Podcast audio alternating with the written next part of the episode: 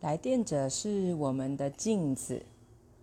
如果来电者没有在意，但我们执意要引导他去某一个点，那么这个点是我们自己需要留意的地方，还是什么呢？哈，为什么我专注的这个点这么吸引我呢？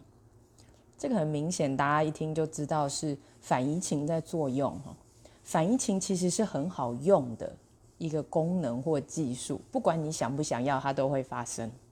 反而是好好的，可以细致的观察自己的反移情，然后看看这个反移情如何在我们的内在作用着，如何在我们跟来电者、来访者的关系里作用着。